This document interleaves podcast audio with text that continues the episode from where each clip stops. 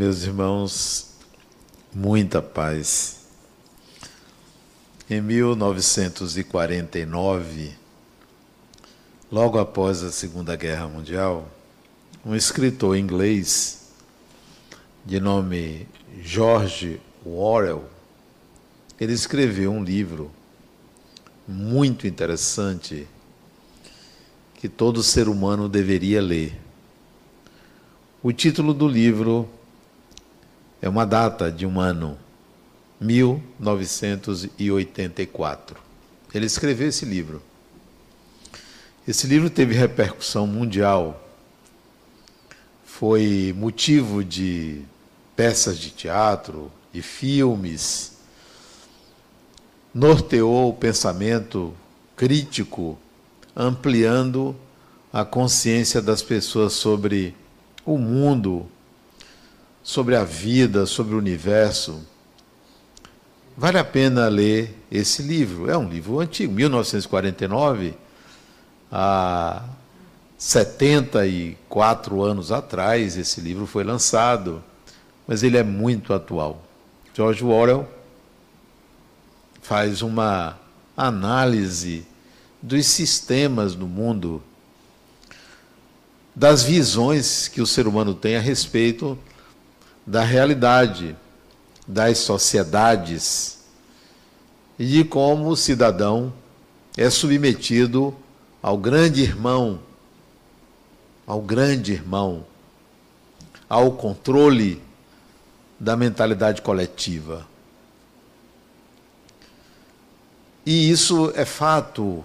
Em qualquer época, nós vamos encontrar muitas narrativas sobre o que está acontecendo no mundo, o que está acontecendo na cidade, no país, no Ocidente. Nós vamos ouvir muitas expressões, muitos adjetivos, muitos olhares diferentes e fatalmente nós escolhemos um deles para definir o que é a realidade, o que é a vida, o que é a sociedade, quais são os valores da sociedade.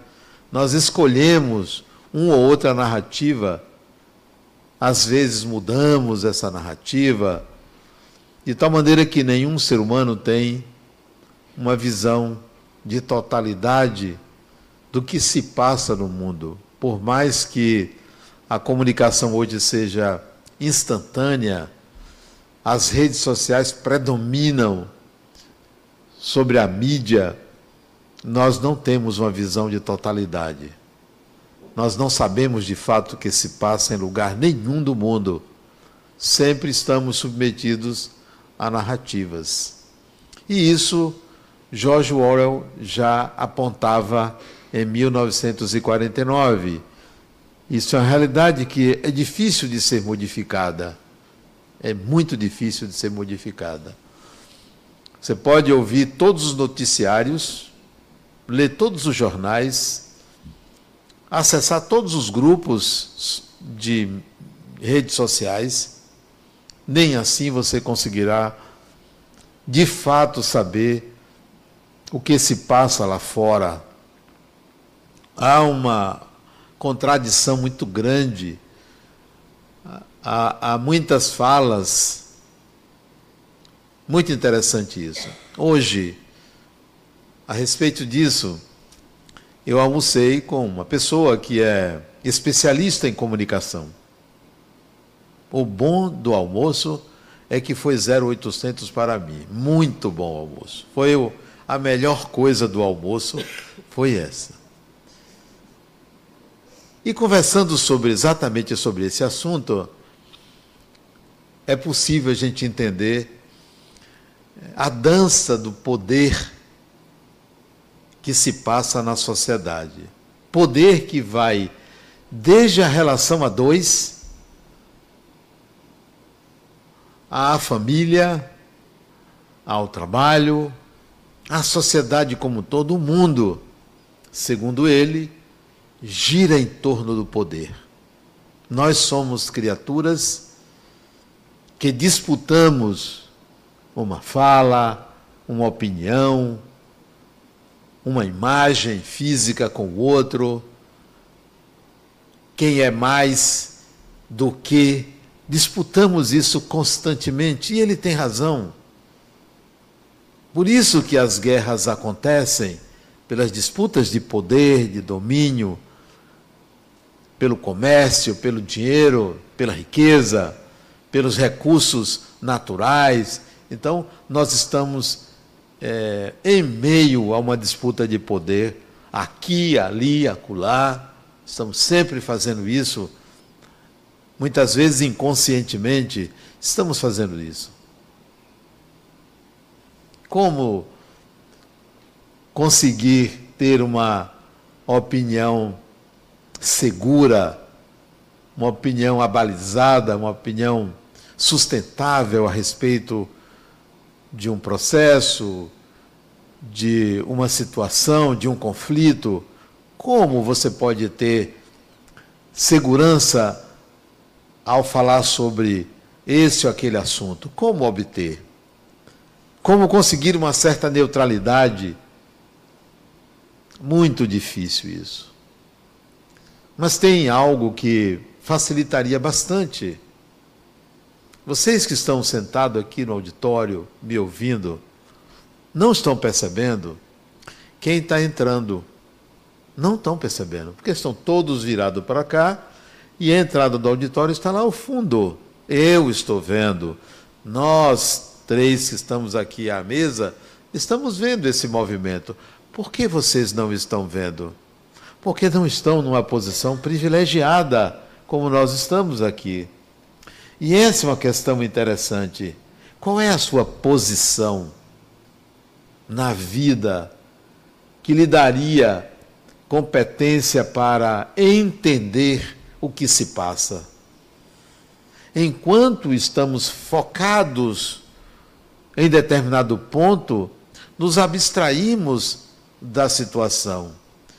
Enquanto estamos envolvidos por uma ideologia, qualquer que seja, Estamos focados num pensamento, não enxergamos a totalidade. Então, é muito difícil enxergar a totalidade. Talvez, se a consciência humana alcançasse o estágio de se perceber espírito, a visão seria diferente, com certeza. Paradigma seria outro, mas ainda estamos no estágio da disputa de poder e não da consciência de ser espírito. Ainda estamos querendo o lugar do outro. Se perceber espírito é um estágio mais adiantado na própria evolução, então vamos nos demorar ainda vivendo uma vida menor, disputando espaço nos atritando uns com os outros, lamentando quando alguém cai, quando alguém está numa situação de inferioridade, porque assim somos nós. Precisamos olhar a miséria do outro para nos sentir melhor. Quando é que nós vamos conseguir sair disso? Nesse restaurante que nós fomos hoje, quando eu cheguei, eu fui o primeiro a chegar, eu peguei um metrô, depois peguei um BRT. Que maravilha! Como é bom andar de transporte coletivo. O metrô que eu peguei estava assim de gente. É bom quando tem muita gente.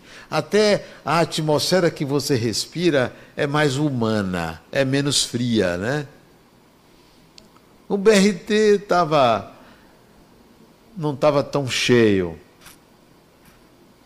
E eu fui o primeiro a chegar e senti alguma coisa espiritual naquele ambiente. Há alguma coisa. Está acontecendo alguma coisa aqui. Sabe quando você tem a sensação de algo transcendente no ar? Eu senti que tinha alguma coisa. E fiquei ali. O garçom me atendeu muito bem eu pedi uma água e fiquei à espreita do que seria. Procurei uma, um lugar estratégico Um restaurante pequeno, mal cabia 30 pessoas. Eu contei as cadeiras, tinham 34 pessoas. Mas só tinham só depois só chegaram 30. Eu tenho um, um hábito, uma mania de contar. Eu conto tudo. Conto quantas cadeiras, quantos pilares, quantas janelas, quantas. Tudo eu, eu gosto de contar. Não é toque, porque não é para me livrar de nenhum pensamento. É mania, né? Mania matemática. Pois bem, eu senti que tinha alguma coisa no ar. E foi chegar, as pessoas foram chegando, e as pessoas que me convidaram também foram chegando, e a conversa foi sobre o poder. O poder, comunicação e poder. Nada de espiritual. E eu aguardando o que, que estava para acontecer. É o olhar do espírito. É o olhar do espírito. Eu me interesso pelo olhar do espírito sem me alienar do olhar humano, do olhar do poder, porque também é, conversei, eu emiti uma opinião sobre o poder, né? E disse a ele, o especialista em comunicação, você só tem um defeito. Um defeito. Que é a forma que eu julgo as pessoas.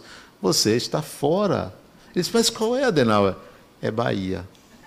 Disse a ele, tive coragem de dizer. Isso é um defeito. Ele disse: Pois é, esse eu não tenho, porque eu sou Vitória. Ele levantou e me abraçou. Olha, rapaz, foi um encontro, né? Um encontro de almas, né? Estava faltando o espiritual. A certa altura, veio uma mulher de lá, da cozinha, da cozinha, que era escondida lá de trás. Isso nós já tínhamos feito o pedido e ela veio me dar um abraço. Eu digo, ah, era isso. Ela veio me dar um abraço. Adenauer, quanta honra você na minha casa. Ele disse, quanta honra minha por estar em sua casa. Que bela casa você tem. E investir a situação. Muito bom estar aqui. Eu senti que tinha alguma coisa diferente na sua casa. E era você, como eu não tinha lhe visto, você apareceu a honra é minha. E ela disse: Eu assisto às suas palestras, eu leio os seus livros. Pois é, eu senti que tinha alguém aqui que sintonizaria comigo, e é você. Ela me disse o nome dela, eu perguntei como era o nome dela, e conversamos durante algum tempo. Continuei conversando sobre o poder, mas não esqueci da vibração dela, da pessoa dela do rosto, da intensidade com que ela me abraçou. Para mim, isto significa um olhar espiritual em momentos humanos, em momentos comuns. Por que, que nós não conseguimos casar essas duas coisas? Por que separamos? Porque são coisas diferentes. Não são. A mim não importa se uma pessoa está com raiva ou se uma pessoa está serena. É um espírito do mesmo jeito. Do mesmo jeito é um espírito, do mesmo jeito o olhar pode ser espiritual sobre uma pessoa. E a nossa conversa lá, nós ficamos duas horas, duas horas e meia, acho duas horas e meia, no, no restaurante. E na saída, um deles me ofereceu carona, disse, eu estou com meu carro, está à minha disposição, porque o restaurante fica na porta de uma estação de BRT. Meu carro está ali. E voltei no meu carro, né? Peguei o BRT de volta até a rodoviária, peguei o metrô e vim embora para casa num terceiro transporte que Rosângela foi me buscar no shopping paralela. Na, na saída deu para me perceber que aquele encontro significava uma discussão sobre como viver uma vida espiritual em plena vida material. Como você pode está sintonizada, sintonizado com sua espiritualidade, sem deixar de viver a vida menor. Sem deixar de trabalhar, sem deixar de se relacionar com as pessoas, sem deixar de discutir qualquer tema, qualquer assunto, mas o espiritual predominando sobre o seu olhar. O grande problema para mim dessa humanidade contraditória, cheia de perturbações, pessoas que cujos horizontes são pequenos, pessoas que basta passar no concurso se realizou. Basta arranjar um companheiro, uma companheira, se realizou. Basta ter um carro, ter uma casa, se realizou. A grande maioria, o horizonte é ali. Não dá cinco metros à frente. E o espiritual fica onde? Qual é o seu horizonte espiritual? Não tem. O horizonte espiritual das pessoas é o horizonte religioso, que é completamente diferente do espiritual. O religioso significa você seguir normas, regras, crenças baseadas na fé. Isso é o religioso. O espiritual é o espírito. O espiritual tem espírito. O espiritual tem uma outra dimensão de realidade, não de crença. Onde está a espiritualidade de umas pessoas? Sabe onde está? No incenso, numa fala mansa, numa bata, numa meditação, numa posição. Essa é a espiritualidade que é vendida na sociedade. Cadê o espírito? Onde está o espírito? Cadê você, espírito? Você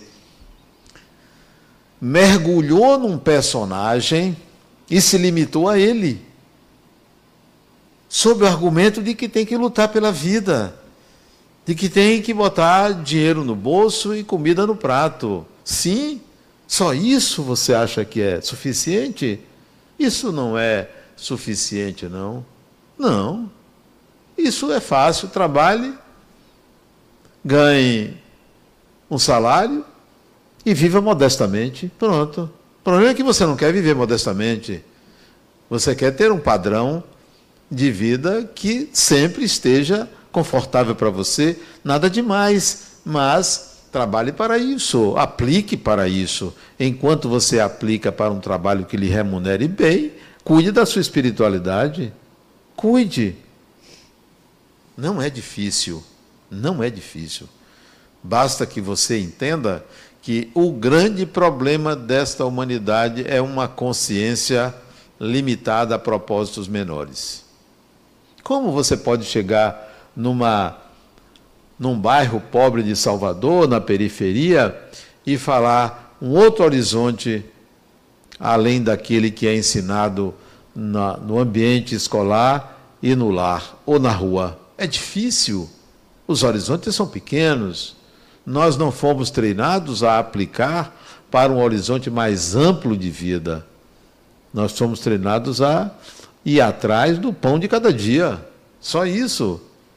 Aquele que ambiciona e não é capaz de fazer, ele não vai adiante. Aquele que não ambiciona, ele também não vai adiante. A grande ambição humana deveria ser: eu preciso perceber a vida sobre outro ângulo, sobre outro paradigma, porque esse que está aí é pequeno, é pobre, é muito pobre. Quando eu me dei por conta de mim, dei por conta de mim. Eu era um jovem e eu vi que eu precisava levar adiante a ideia que eu tinha, claro, aqui eu tinha, de que é preciso ampliar a consciência humana. É preciso enxergar além do trivial, do senso comum, do lógico, do óbvio. Há algo além. E eu não me referi apenas ao espiritual. Há sempre uma outra, um outro ângulo de visão sobre tudo. Sobre tudo existe um outro ângulo de visão. Se você diz que essa cor é branca, há outra possibilidade de entendimento, porque se estivesse um esquimó aqui, que vê vários tons de branco, ele diria qual é a tonalidade do branco. Há sempre uma outra possibilidade de enxergar uma mesma coisa. E aquelas pessoas que olham para a realidade e só ver uma única coisa, limitam-se. Em década de 90, se eu não me engano, 80, 90, Thomas Kuhn escreveu um livro sobre as revoluções científicas, sobre os paradigmas e nós precisamos avançar em paradigma. O paradigma materialista acabou, morreu. o paradigma materialista, mas tem pessoas que ainda vivem o paradigma materialista. O paradigma materialista morreu em dezembro de 1900. Todo mundo sabe o que aconteceu em dezembro de 1900, porque se não sabe, ainda está no paradigma materialista. Me desculpem. Não sabem o que aconteceu em dezembro de 1900? Sabem. Estão esquecidos. Porque quando eu falo isso na creche, as crianças dizem, eu sei, todo mundo quer dizer, eu sei, tio, eu sei. Dezembro de 1900. Todo mundo se lembra, né? Eu só vou lembrar vocês que o paradigma materialista morreu em dezembro de 1900, quando um homem pegou um paralelepípedo, e botou para esquentar. Tem gente que bota o feijão para esquentar. Ele botou um paralelepípedo para esquentar. Esse paralelepípedo, quente, foi ficando quente e ficou de que cor? Vermelha. Emitiu luz. Emitiu luz. Um corpo negro, paralelepípedo era um corpo negro, emitiu luz. É óbvio que a luz nasce da escuridão. Não existe luz se não existe escuridão. Quando a Bíblia escreveu lá, o autor disse: Faça-se a luz como primeiro movimento de Deus. Não foi esse, esse foi o segundo. Porque o primeiro é: Estou na escuridão, faça-se a escuridão. Depois, faça-se a luz. Então, Max Planck, o físico alemão, que em dezembro de 1900 aqueceu um corpo negro e ele emitiu luz, ali ele entendeu que a luz era descontínua. A luz não é contínua, a luz é um pulsar de fótons. E esses fótons têm uma quantidade chamada, chamada quantum. Ali nasceu a física quântica, que é a física que destrói a ideia de solidez da matéria. A matéria não é sólida, ela nos parece sólida por causa do instrumento de percepção. Porque na realidade a matéria não é sólida, não há matéria, mas sim uma subjetividade impressionável. Destruiu-se o paradigma materialista, mas nós ainda continuamos achando que não há nada além da matéria. Se a própria matéria não é concreta, então tudo de fato é algo inefável, insustentável. Claro, mas a gente não vai adiante. Ninguém quer se dar ao trabalho de pensar, de ir além do que é narrado, das narrativas coletivas, de dizer que uma coisa é isso e todo mundo tem que acreditar que é isso, de assimilar uma narrativa como se fosse verdade, porque foi determinada fonte que emitiu. Até quando nós vamos pensar assim? O grande desafio é ampliar a consciência humana. Ampliar significa poder enxergar a realidade sobre diferentes ângulos e escolher aquele mais adequado. É adequado eu falar isto. Eu vejo de outra forma também. Eu vejo de 5, 10, 15 maneiras diferentes. Qual é que eu uso nesse momento? Essa daqui. E nós sabemos fazer isso, porque a mãe sabe de onde vem o bebê e como ele é, é gerado. A mãe sabe. Mas se a criança de 3, 4 anos pergunta como é que nasce uma criança, ela vai adequar a linguagem à idade da criança. Essa mesma criança vai obter outras informações à medida que vai crescendo. A consciência vai se ampliando. Portanto, a nossa consciência em relação à nossa condição de espíritos imortais ainda é de uma criança, porque não ampliamos, não aderimos a uma ideia, a um conceito, a uma condição, a uma realidade universal que é a existência do espírito. Há muitos anos eu li um livro sobre materializações de espíritos. O livro se chamava Materializações Luminosas. Recentemente eu li um outro livro de um paulista chamado o fotógrafo dos espíritos. Ele fotografou materializações. E não sei se você sabe o que é materialização. É o seguinte: um médium de materialização, ele entra num estado de sono e começa a sair do seu nariz, da sua boca, dos ouvidos, o citoplasma das células do corpo dele. O citoplasma da célula começa a sair. Uma substância branca, branca, começa a sair. E essa substância branca, manipulada por um espírito desencarnado, forma a imagem do espírito. Essa substância branca, depois desse processo de materialização, volta para o corpo do médium, volta para o citoplasma das células. Agora, alguém já imaginou como é que se tira citoplasma de uma célula sem adoecer uma pessoa? Como é que sai? Sem prejudicar o tecido? Sem prejudicar a célula?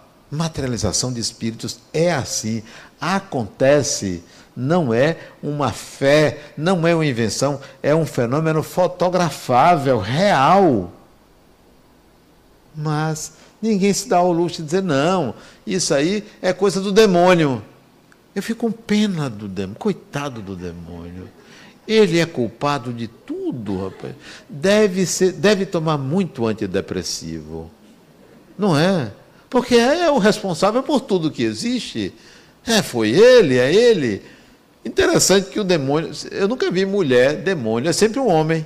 Eu não sei por, por que não bota uma mulher, né? Como demônia, é um homem. É interessante isso, né? E no fim a culpa é do homem, de fato, né? Não, nós não temos o hábito de pensar. Nós não temos o hábito de ir adiante da narrativa que ouvimos. Temos pressa, temos pressa em viver uma vida que não é difícil ser vivida. Temos pressa. Temos pressa para casar, temos pressa para ter filho, temos pressa para acompanhar as notícias. Hoje, o especialista em comunicação nos mostrou uns gráficos. Disse Adenauer, eu não leio jornais. Ele dizendo, eu não assisto televisão. Ele dizendo, eu recebo informações. Eu trabalho com informação, que não sou eu que coleto. Essas informações é que são importantes para mim. Alguém assiste, alguém vê. Eu tenho uma visão coletiva. Eu não sei o que pensa uma pessoa, mas eu sei o que pensa uma sociedade, em termos estatísticos. Nós somos assim. Nós somos movidos por uma mentalidade que oscila.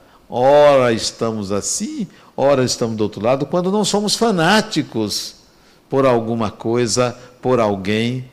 Quando é que o indivíduo, a pessoa, você, vai se individuar? Vai sustentar uma posição pessoal, fora da narrativa coletiva? Quando é que você vai conseguir? muito difícil. E o aspecto mais importante para mim é a questão espiritual, porque é disso que eu gosto de falar. É sobre o espiritual. A maioria vê o espiritual como sobrenatural. A maioria se arrepia, a maioria tem medo. Olha, como você pode ter medo de uma coisa que é real? É porque você ainda está na narrativa coletiva. Você ainda não percebeu que você precisa se desensibilizar de algo que foi incutido na mente humana desde muitos séculos. Desde muitos séculos. Mas você não tem tempo para ver isso. Você está ocupado em trabalhar, em ver o seu celular ali, passar o dedinho ali, você está ocupado. Tem muita coisa para fazer do que fazer isso. Só que isso significa a libertação da consciência. A libertação da consciência. É, na minha formatura de filosofia, eu fui o orador. E eu me lembrei. Eu tinha lido uma história e contei essa história, que eu nunca esqueci essa história. Acho ela muito relevante porque nos dá a ideia de, do quanto somos alienados. Olha, somos, eu estou me incluindo, de quanto somos alienados. Inclusive, nessa conversa de hoje, o especialista colocou sobre o grau de alienação de cada pessoa. Cada pessoa tem um grau de alienação. Eu tenho um grau de alienação, você tem um grau de alienação, cada um tem um grau de alienação. Eu sou alienado, por exemplo, sobre moda. Eu não entendo nada de moda. Então eu sou alienado. Eu sou alienado de muita coisa. Pois bem, a história que eu contei e reconto aqui para a gente analisar sobre a necessidade de ultrapassarmos o limite que nos é oferecido, de termos ousadia, ousadia ante a mentalidade coletiva. A história é a seguinte: um jovem consegue passar no vestibular e sai do interior, da roça. Ele conseguiu passar numa universidade pública e tem que vir morar na capital. E o pai, agricultor, acostumado ali na enxada, é, tinha uma reservazinha financeira e pagou apenas a passagem de ônibus, que era o que dava para ele vir para a grande cidade para estudar. E ele veio. Passou em medicina. E veio muito pouco em casa porque não tinha dinheiro. Ele morava na universidade, na república da universidade, na residência universitária, porque não tinha condições. E fez um curso muito difícil para ele, estudando com colegas, estudando na biblioteca, não tinha dinheiro para comprar os livros. O fato é que ele se formou. O pai, a mãe, os irmãos não tiveram condições de vir à formatura, muito longe e sem dinheiro. E ele, justamente, no, na fala dele, durante no momento em que ele recebeu o diploma, ele agradeceu aos pais, sobretudo ao pai dele, o sacrifício que foi para ele estudar. E no dia seguinte, ele ruma para o interior para levar o diploma para o pai, agradecer ao pai o sacrifício que ele fez para que o filho estudasse. E chegou ao pai e disse: Meu pai, esse diploma é seu. Eu conquistei graças ao seu trabalho, graças aos seus valores, à sua dedicação, e é seu. Eu o presenteio com esse diploma. E o pai começa a chorar. O filho então fica emocionado com a emoção do pai. A certa altura ele pergunta ao pai: por que, que você está chorando? Meu filho, eu estou chorando lamentando você.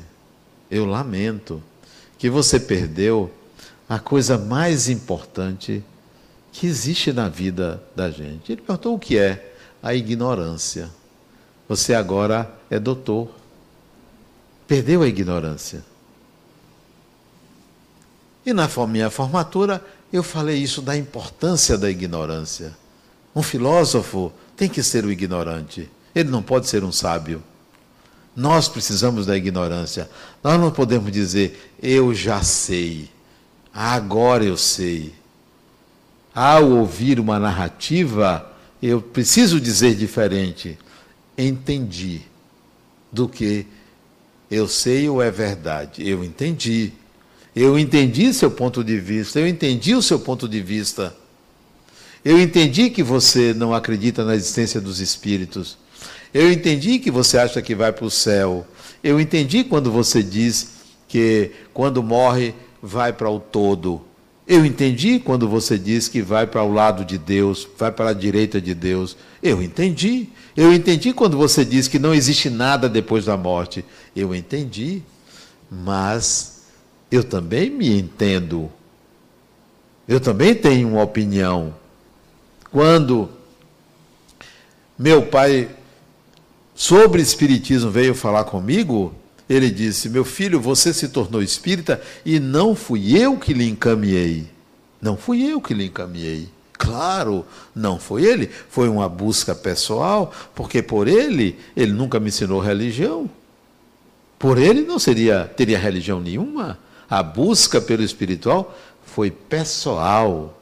E quando minha mãe veio falar comigo sobre o espiritismo, disse: "Você não é meu filho. Você não, não percebe que Espiritismo é coisa de gente que não presta?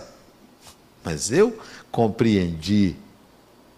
Eu tinha uma opinião, não precisei rebater nenhum dos dois? Claro que não. Eu entendi a opinião de cada um. A mentalidade é, coletiva oferece diversas opiniões. Cadê a sua? O ser humano precisa ter a consciência ampliada e não a consciência limitada ao aqui e agora.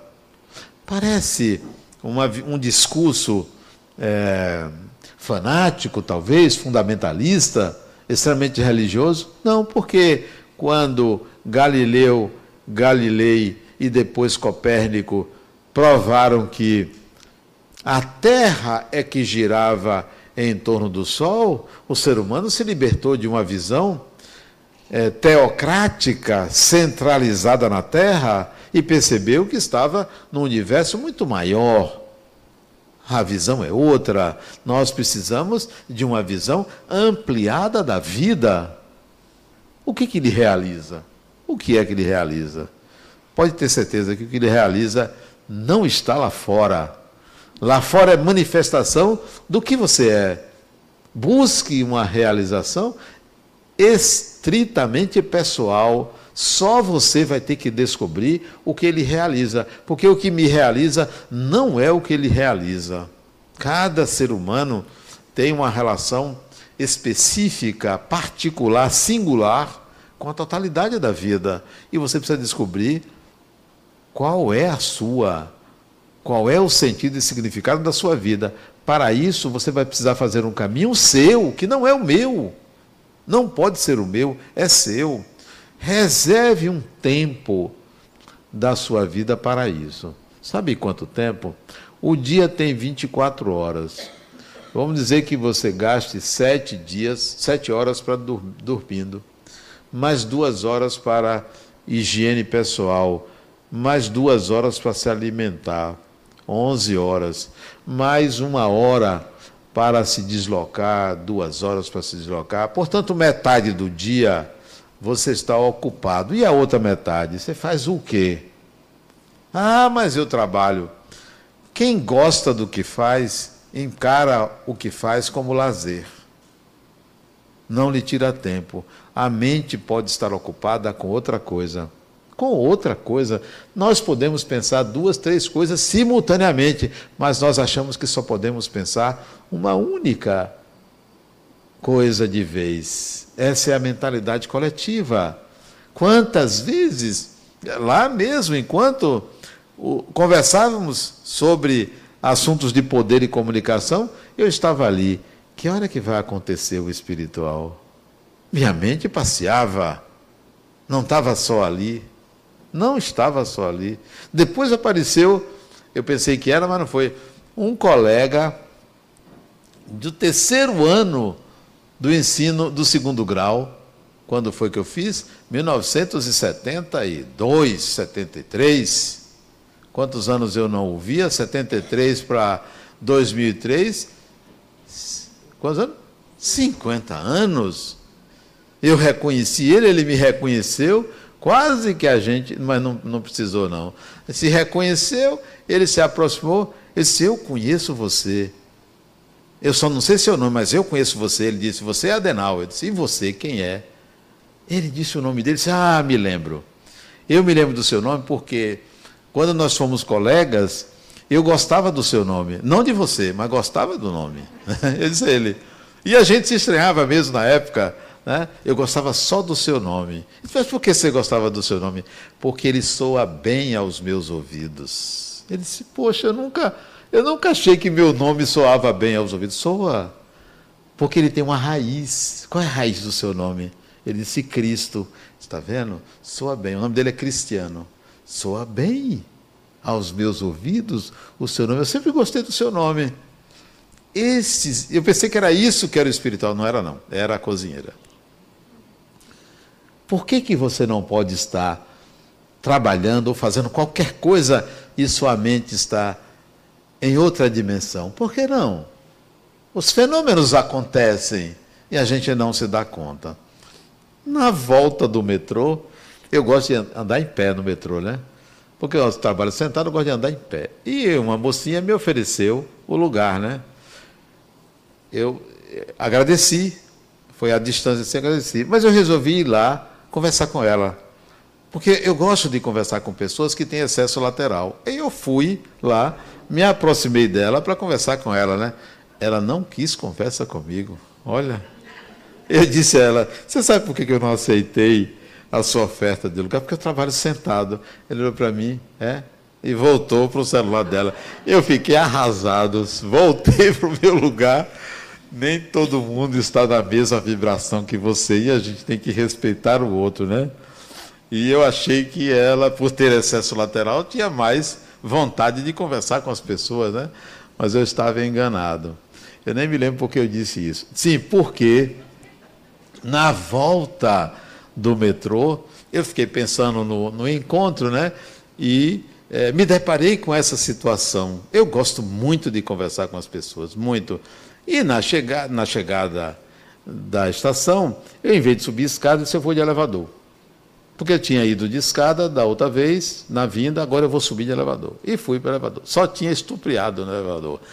Um de muleta, um de muleta, né? Uma senhora que estava de máscara, que ela estava com o rosto que parecia mais desencarnada do que encarnada. Um outro de bigode, o bigode dele sujo, né? E eu, eu entrei no elevador e digo, é. Aí eu falei assim, que bom que é de graça esse negócio. E aí um disse assim, no elevador, né, do metrô, do, da estação, um disse assim, é, Ainda bem que a gente tem essa vantagem. de que é, pois é, nós que somos idosos, porque só tinha 12 ali, eram quatro, nós que somos idosos, pelo menos temos essa, esse mimo, né? E o elevador é, parou, que é só um andar, né? E desceu, ou subiu. Interessante é que as pessoas não estão acostumadas a pensar, a brincar, a olhar outras coisas. As pessoas andam muito ocupadas com a vida menor, muito ocupadas com algo que poderá acontecer, muito preocupadas com o medo de que aconteça isso e que aconteça aquilo. Um dos que foi almoçar comigo disse: Adenal, eu não trouxe meu celular, porque aqui é perigoso. Né? Pode ter assalto no restaurante. Eu olhei assim para o lado, peguei meu celular que estava em cima da mesa, botei no bolso. Ele disse: Ah, você também? Não, você me influenciou, mas eu não vou, não. Eu vou botar aqui em cima, porque eu não tenho a predisposição de ser assaltado em restaurante. E aí botei meu celular. As pessoas andam com medo, com medo de viver, com medo da vida, com medo de tudo. Por quê? Porque não se percebem espíritos, porque não tem uma visão ampliada da vida, porque não entende de predisposição, acha que tem um karma Acha que vai acontecer alguma coisa? Ora, se me acontecer, é algo para que eu aprenda. É algo que vai me levar a um crescimento. Se desencarnar, é algo que vai me levar a um crescimento. Porque a preocupação é, da morte é de quem não vive a vida. Quem não vive a vida se preocupa em não morrer. Fica ali tenso, né? com medo de viajar de avião, porque pode cair, com medo disso, com medo daquilo não está vivendo a vida. A vida tem que ser vivida intensamente, apaixonadamente. Mas a gente não faz isso. A nossa visão ainda é uma visão coletiva, ainda é uma visão enviesada da vida, né? E enviesada para o lado menor, para o lado do corpo perecível, né? Para o lado em que nós olhamos o sofrimento, a dor, o sacrifício, a gente não olha que o que fez tudo isso, o que fez tudo isso, não criaria, não faria uma criatura para sofrer, não faria uma criatura para ser destruída. Se uma semente consegue furar a terra e transformar-se numa árvore, que dirá um bebê que se torna adulto? Será que não há ali dentro a essência da vida? É claro que há. E essa essência é desprezada, é jogada fora. Nós nos esquecemos da nossa condição de espíritos imortais. E é hora da gente voltar a isso. voltar a fazer essa busca, não uma busca religiosa, uma busca espiritual, espiritual, uma busca pelo espírito que nós somos. E isso é possível sem abandonar a vida material, sem deixar de ter as suas ambições materiais. É só saber administrar o que a vida lhe oferece como bens. É só saber administrar o que a vida lhe oferece como derrotas, como fracassos. É administrar isso como experiências que merecem um aprendizado específico, natural, e nós evoluímos exatamente integrando as habilidades nessas experiências de ganho e de perda. Pensando assim, a gente vai conseguir é, viver uma vida material simultaneamente a uma vida espiritual. Muita paz.